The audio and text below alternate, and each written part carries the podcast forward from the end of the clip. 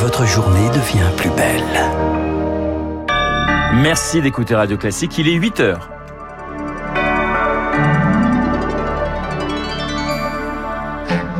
La matinale de Radio Classique avec Renaud Blanc. Évacué selon Moscou, déporté selon Washington, le Kremlin accusé de transférer de force des milliers d'Ukrainiens en témoignage à venir dans ce journal. Exit le Palais Bourbon, Jean-Luc Mélenchon vise toujours Matignon, il ne se représentera pas dans sa circonscription de Marseille. Et puis, cette image assez extraordinaire, celle du trou noir central de notre galaxie, une première historique. Radio.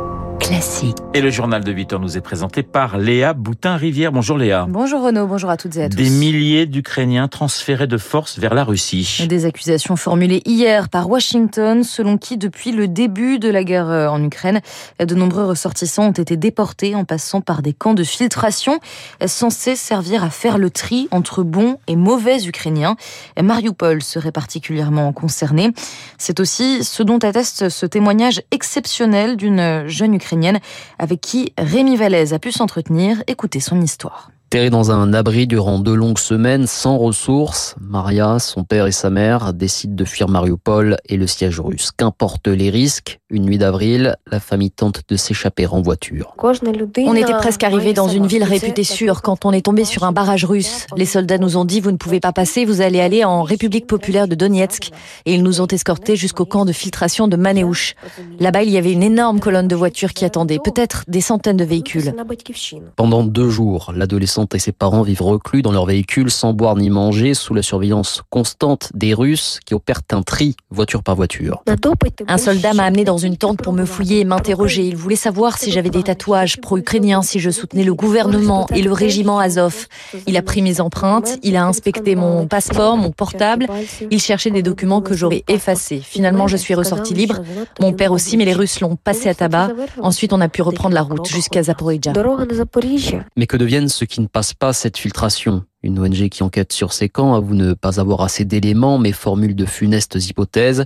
Les Ukrainiens qui représentent une menace aux yeux des Russes pourraient être enrôlés de force dans l'armée séparatiste, déportés vers la Russie ou sommairement exécutés qui avait évoqué de son côté hier 1 200 000 personnes transférées en Russie.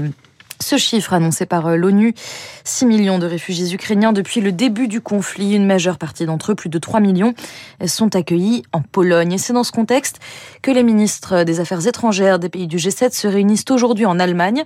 Objectif, étudier des solutions pour mieux soutenir l'Ukraine ainsi que la Moldavie, dont fait partie la Transnistrie.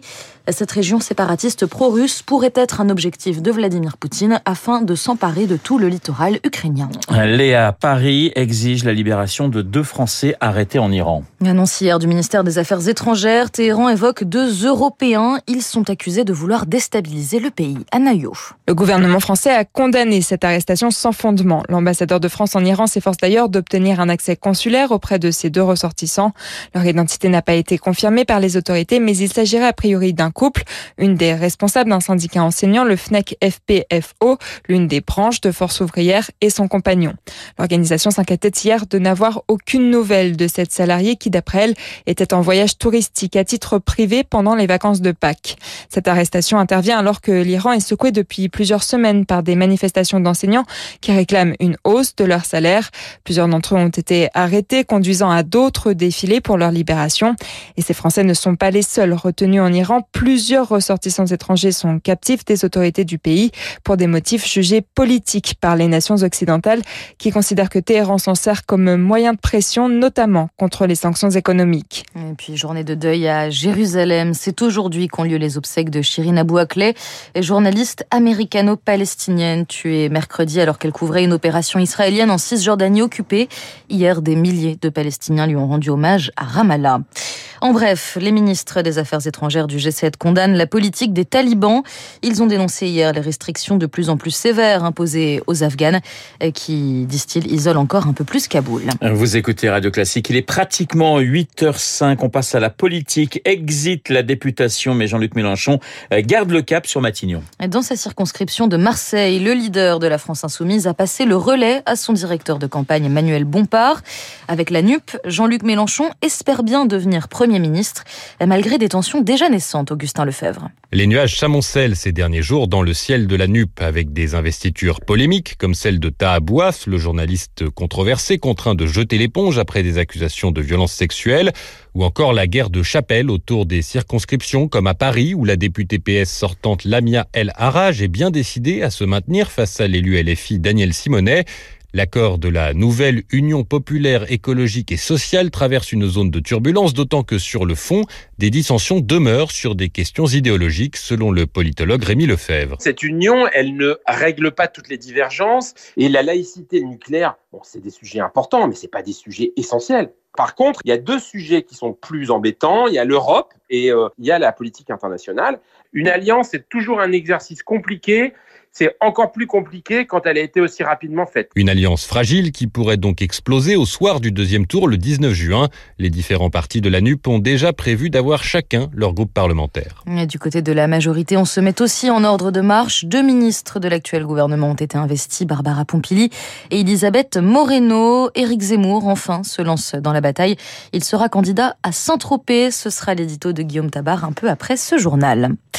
C'est une opération inédite. À Limoges, le CHU a boycotté les experts chargés d'attester de la qualité de leur hôpital.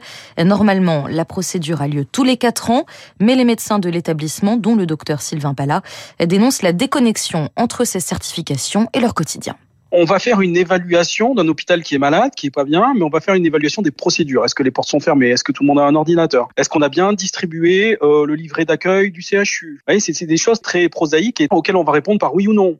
Et puis, vous avez des items plus importants. Il y a un item dignité. Moi, je vous pose la question, comment est-ce qu'on peut parler de dignité quand on se retrouve avec 96 malades le matin sur des brancards, tête bêche, qui sont là depuis 5 jours? Est-ce qu'on peut soigner correctement? C'est en ça que qu'on dénonce une hypocrisie, voilà, parce que nos tutelles s'appuient sur ces certification pour dire que tout va bien. Si vraiment on évaluait la dignité, je pense qu'aucun hôpital en France ne serait certifié euh, actuellement.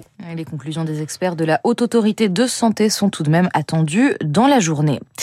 Dans l'affaire Buitoni, l'enquête confiée à un juge d'instruction après ce scandale sur des pizzas contaminées à la bactérie E. coli et soupçonnées d'avoir provoqué la mort de deux enfants.